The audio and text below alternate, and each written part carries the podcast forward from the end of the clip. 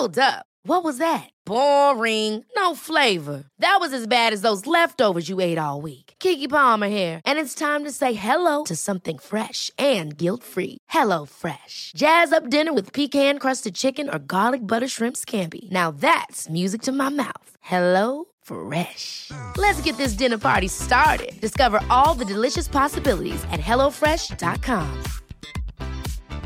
Planning for your next trip? Elevate your travel style with Quince. Quince has all the jet setting essentials you'll want for your next getaway, like European linen, premium luggage options, buttery soft Italian leather bags, and so much more. And it's all priced at 50 to 80% less than similar brands. Plus, Quince only works with factories that use safe and ethical manufacturing practices. Pack your bags with high-quality essentials you'll be wearing for vacations to come with Quince. Go to quince.com slash trip for free shipping and 365-day returns. Hiring for your small business? If you're not looking for professionals on LinkedIn, you're looking in the wrong place. That's like looking for your car keys in a fish tank.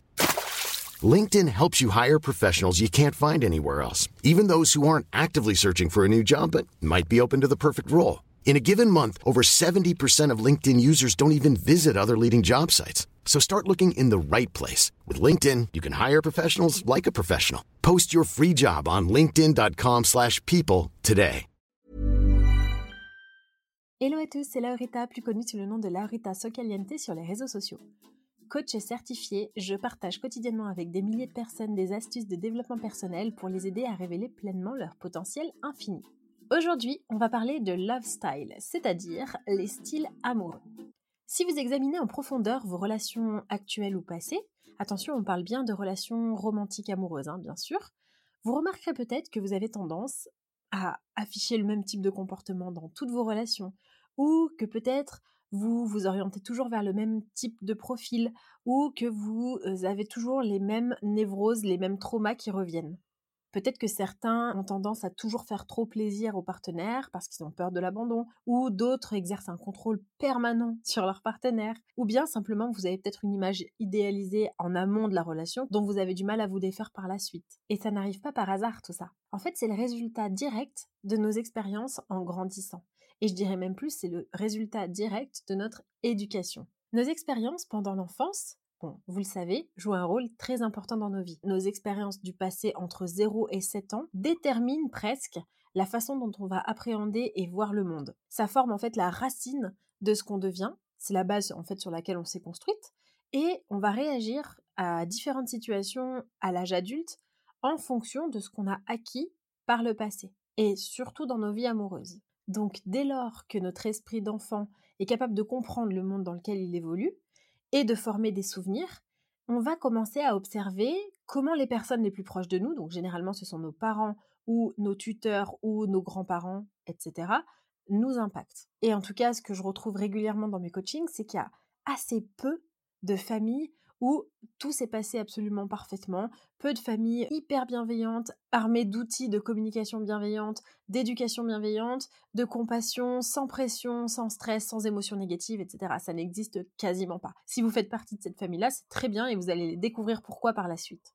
Tout au long de notre vie, on continue à s'appuyer sur un, espèce de script en fait que ces personnes-là ont écrit pour nous pour nous guider quand il s'agit de comprendre ce que c'est l'amour, comment exprimer ses sentiments, comment exprimer son amour aux autres et nos réactions envers ceux et celles qu'on aime et qui nous aiment. Donc, en d'autres termes, nos expériences d'enfance et finalement le mode d'emploi que nos parents ou tuteurs ont écrit pour nous peuvent être utilisés pour prédire comment est-ce qu'on va répondre à l'amour à l'âge adulte, comment est-ce qu'on va exprimer aussi son amour à l'âge adulte. Deux psychologues ont décidé de nous diviser en catégories distinctes par rapport à la façon dont on donne et on exprime l'amour. Donc attention, il est important de rappeler à ce stade, je pense, que nos parents ont fait de leur mieux avec les outils qu'ils avaient à disposition. Je vous dis ça parce que souvent dans mes coachings, mes clientes blâment entre guillemets leur mère. Mais la question que je leur pose en retour, c'est quelle enfance a eu ta mère? Parce que déjà d'une part, on ne sait pas tout. Et ensuite, chaque mère, je pense, fait au mieux avec les outils que sa propre mère lui a donnés même si cela ne nous semble évidemment pas parfait à nos yeux et qu'on a toujours quelque chose à redire sur l'éducation qu'on a reçue, mais il faut aussi se dire que les mœurs changent, les mentalités changent, etc. Donc, on a aussi pu tirer des forces de l'éducation qu'on a reçue. Voilà, c'était un petit aparté parce que je sais que certains et certaines d'entre nous ont des problèmes avec euh, leurs parents, sont en conflit avec leurs parents et tout. Donc, c'était quand même pour remettre comme on dit, l'église au milieu du village. Donc ces catégories, elles sont connues, comme je vous le disais au départ de ce podcast, sous le nom de style d'amour, donc love style en anglais. Et donc c'est le docteur Milan et Yerkovic, j'espère que je n'écorche pas son nom, qui ont déterminé cinq styles d'amour. Un style amoureux, donc un style d'amour, c'est un ensemble de tendances de la façon dont on va se mettre en relation et comment est-ce qu'on va interagir avec nos partenaires romantiques. Et l'intérêt de connaître son style amoureux, c'est surtout d'apprendre comment vous agissez et pourquoi. Pourquoi et comment ce style amoureux affecte aussi vos relations amoureuses, ça va pouvoir aussi vous aider à cultiver de meilleures relations, de relations plus profondes, plus authentiques, plus vulnérables et plus saines. Parce que même si on a le choix de la personne que l'on veut être, il est vrai que notre enfance nous forme en partie. Comment nous choisissons de réagir à certaines situations et la façon dont on s'exprime, c'est des schémas de comportement qui ont été enregistrés par notre cerveau à un très jeune âge et dans lequel on s'imprègne de notre environnement. Donc si on résume, la façon dont quelqu'un aime est basée sur son éducation. C'est quand même fou. Et notre manière d'aimer dépend aussi de nos penchants et de la façon dont nous réagissons avec nos partenaires romantiques. Comprendre comment aimer nous permet d'apprendre comment notre façon d'aimer affecte nos relations et vice-versa. Donc voici les cinq façons d'aimer et vous me mettrez en commentaire lequel vous correspond le plus. Tout d'abord, on a le pleaser, c'est-à-dire celui qui fait plaisir. C'est une personne qui a grandi généralement dans une maison où les parents sont soit trop trop trop protecteurs. Quand je dis parents, ça peut être n'importe quelle forme d'autorité, hein, les grands-parents, les tuteurs, etc. Donc soit ils sont trop protecteurs, soit ils sont vraiment souvent en colère et, souvent très critiques. En tant qu'enfant, eh bien l'enfant fait tout pour euh, être au maximum gentil. Il fait tout ce qu'il peut pour bien se comporter, pour éviter de créer une réponse négative de la part de ses parents, pour éviter la critique, pour éviter euh, peut-être d'être humilié, dans le pire des cas. Ce sont des enfants qui n'ont pas été souvent réconfortés, et par conséquent, ils en prennent le contre-pied et ils réagissent à ce manque de soutien en donnant eux-mêmes du soutien à leurs parents. Donc c'est vraiment le, bon ou la bonne élève. Ils ont du mal avec le conflit et les désaccords, et ils font tout pour se réconcilier au plus vite.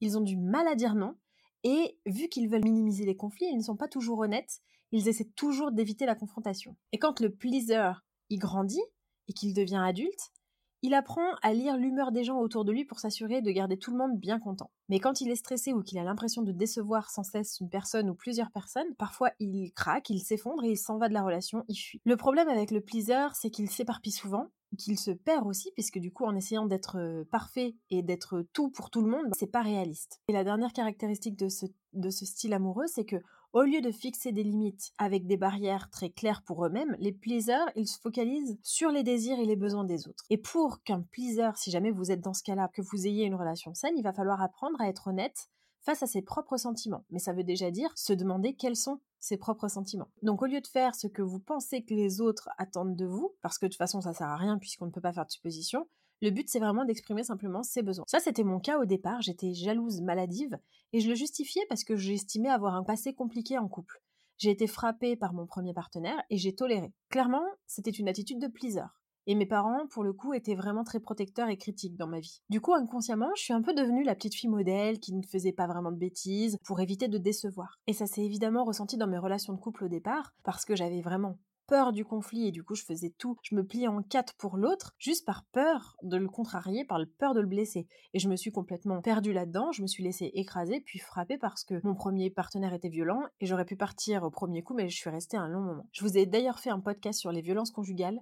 Si vous connaissez quelqu'un dans cette situation, je pense qu'il est urgent de l'écouter. Maintenant, je suis en couple et épanouie parce que j'ai effectué un profond travail d'introspection et de guérison de mon enfant intérieur. Pareil, un podcast vous attend sur l'enfant intérieur et c'était nécessaire parce que sinon, j'aurais répété cent mille fois le même schéma. Les phrases du pleaser, c'est souvent des personnes qui s'excusent, qui disent je ne suis pas assez. Ensuite, on a la victime. La victime, c'est généralement, là encore une fois on fait des généralités, mais globalement, c'est plutôt des profils qui ont grandi dans des maisons très chaotiques, pleines de disputes, plein de conflits, et qui essaient de se faire tout petit petit pour survivre. Pour éviter d'être dans le radar, eh bien l'enfant qui est victime, il essaie vraiment de se faire oublier. Ça peut être le cas par exemple si vous avez eu des parents alcooliques. Pour les enfants victimes, c'est très très douloureux d'être présent. Ils aimeraient juste disparaître et se, fondre dans le mur. Ils construisent un monde imaginaire dans leur tête généralement pour s'évader des dangers auxquels ils doivent faire face au quotidien. Généralement, les enfants victimes donc du style amoureux victime, hein, on s'entend, ont une très basse estime d'eux-mêmes, ils souffrent souvent d'anxiété et parfois même de dépression,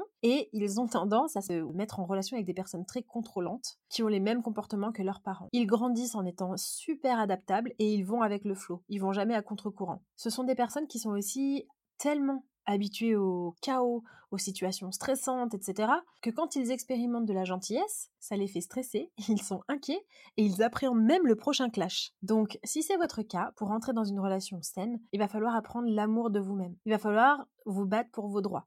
Il va falloir stand up, comme on dit. Quand la situation est très importante, c'est encore plus important d'apprendre à justement se donner de l'amour à soi-même. Et surtout arrêter de se laisser marcher dessus. Ensuite, on a le contrôlant qui lui a généralement grandi dans une maison où il n'y a pas de protection, ou peu de protection de la part des tuteurs. Ils apprennent du coup à se renforcer et à prendre soin d'eux par eux-mêmes. Ils ont quand même besoin de sentir que tout est sous contrôle pour éviter justement la vulnérabilité dans laquelle ils sont quand ils sont enfants.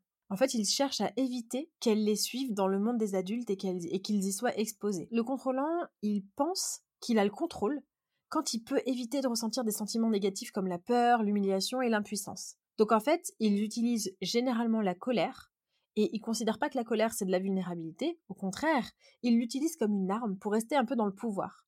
Donc les contrôlants, ils ont tendance à être assez rigides, mais ils peuvent aussi être assez imprévisibles. Généralement, c'est des personnes qui n'aiment pas trop sortir de leur zone de confort parce que du coup, ils ont l'impression d'être faibles et pas protégés, puisque forcément, ils se sentent vulnérables. Ils préfèrent aussi régler leurs problèmes tout seuls, en fait, c'est des débrouillards, ils essayent de faire les choses eux-mêmes. Et quand quelque chose ne va pas dans leur sens, ils s'énervent parce qu'ils sentent qu'ils perdent le contrôle. Donc pour une relation un peu plus saine et un peu plus apaisée, si jamais vous êtes un contrôlant, vous allez devoir apprendre à faire confiance, vous allez aussi devoir apprendre à lâcher prise et surtout travailler sur votre colère, travailler sur votre chakra de la colère.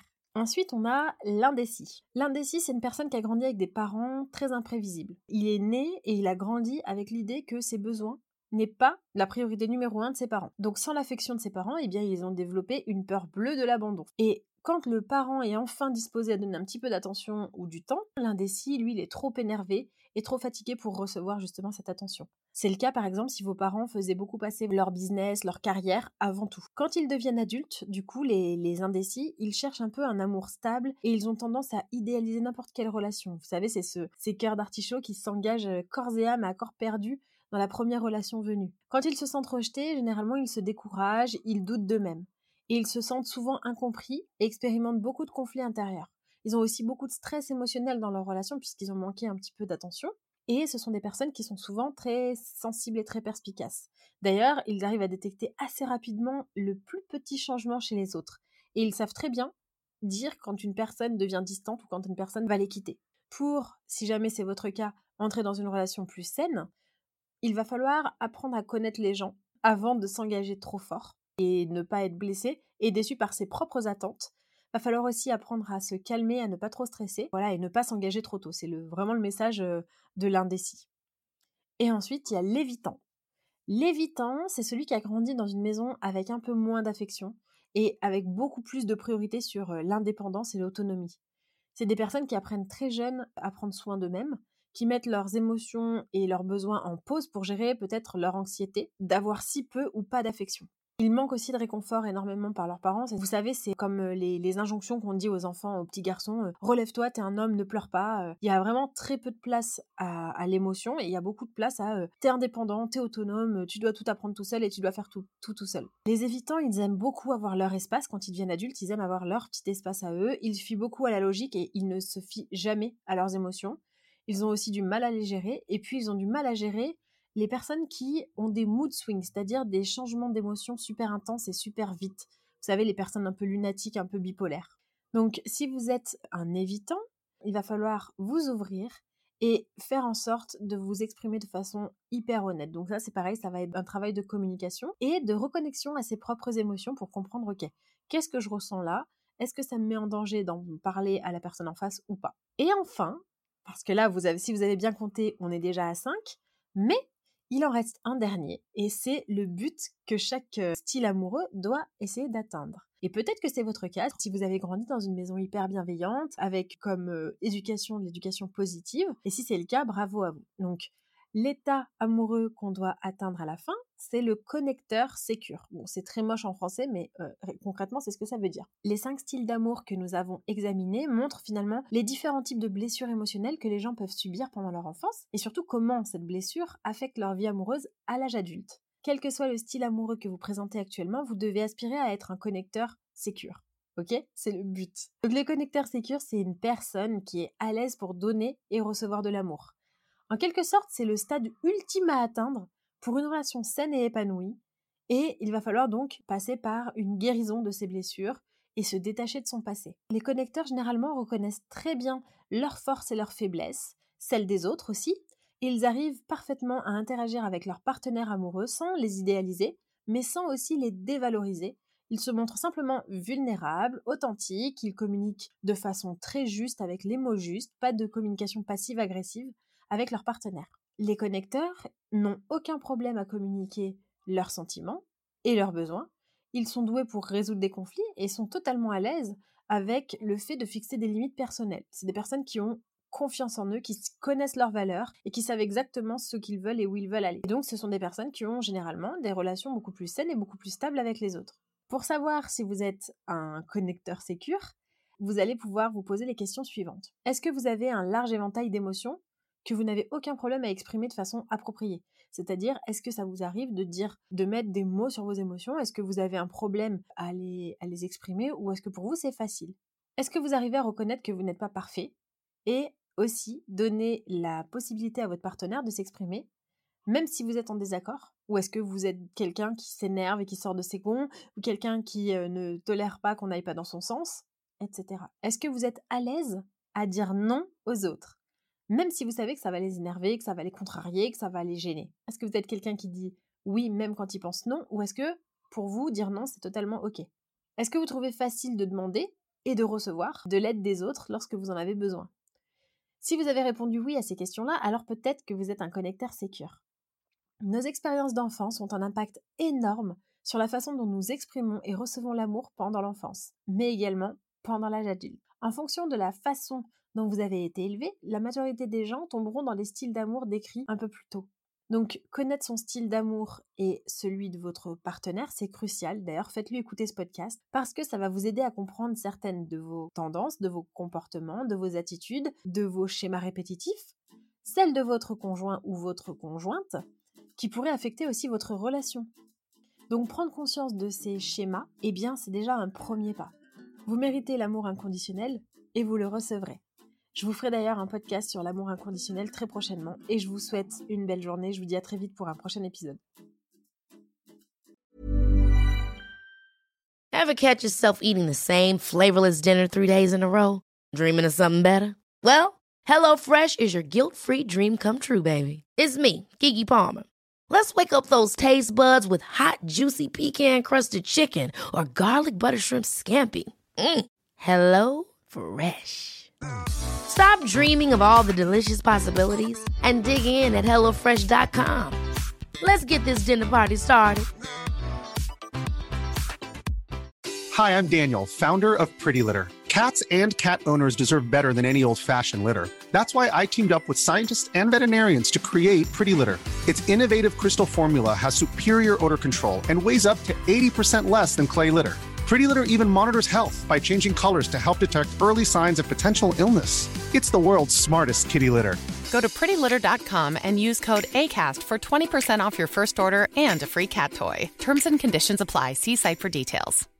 Imagine the softest sheets you've ever felt. Now imagine them getting even softer over time. That's what you'll feel with Bowl and Branch's organic cotton sheets. In a recent customer survey, 96% replied that Bowl and Branch sheets get softer with every wash. Start getting your best night's sleep in these sheets that get softer and softer for years to come. Try their sheets with a 30-night guarantee. Plus, get 15% off your first order at bowlandbranch.com. Code BUTTERY. Exclusions apply. See site for details.